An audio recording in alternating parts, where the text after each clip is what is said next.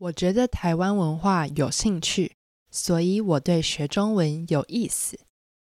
我觉得台湾文化有兴趣，所以我对学中文有意思。请问你觉得这句话对还是不对？在我告诉你答案之前，请你先想一想吧。今天我们会简单的来探讨有趣、有意思、有兴趣的差异。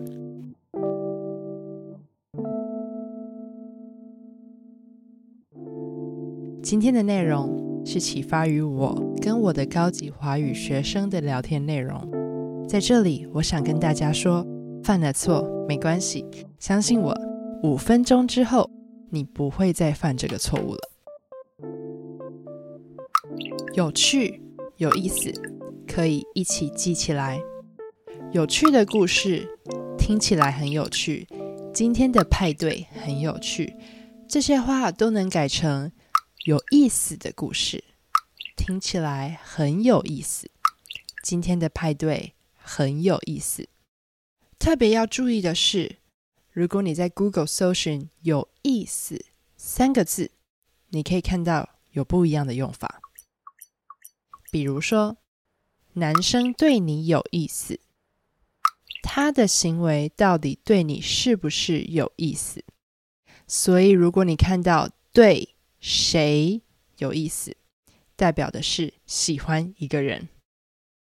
比如说，你看到他的表情总是特别不一样，你是不是对他有意思？大家都看得出来，他对你有意思。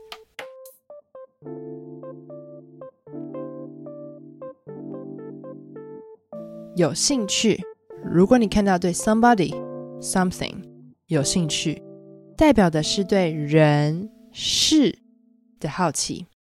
比如说，我对台湾文化有兴趣，他对这个工作有兴趣。所以现在你应该知道，我觉得台湾文化有兴趣，所以我对学中文有意思。这句话要怎么改了吗？我觉得台湾文化有兴趣，所以我对学中文有意思。这句话要怎么改呢？答案在节目的最后公布。那我们今天就到这边。如果你喜欢这集的内容，欢迎订阅、按赞，还有分享给你的朋友。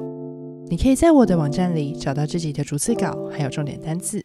欢迎你用语音留言、寄 email 分享给我你的想法。那我们今天就到这边，拜拜。我觉得台湾文化有兴趣，所以我对学中文有意思。这句话应该要改成：我觉得台湾文化有趣，所以我对学中文有兴趣。我觉得台湾文化有趣，所以我对学中文有兴趣。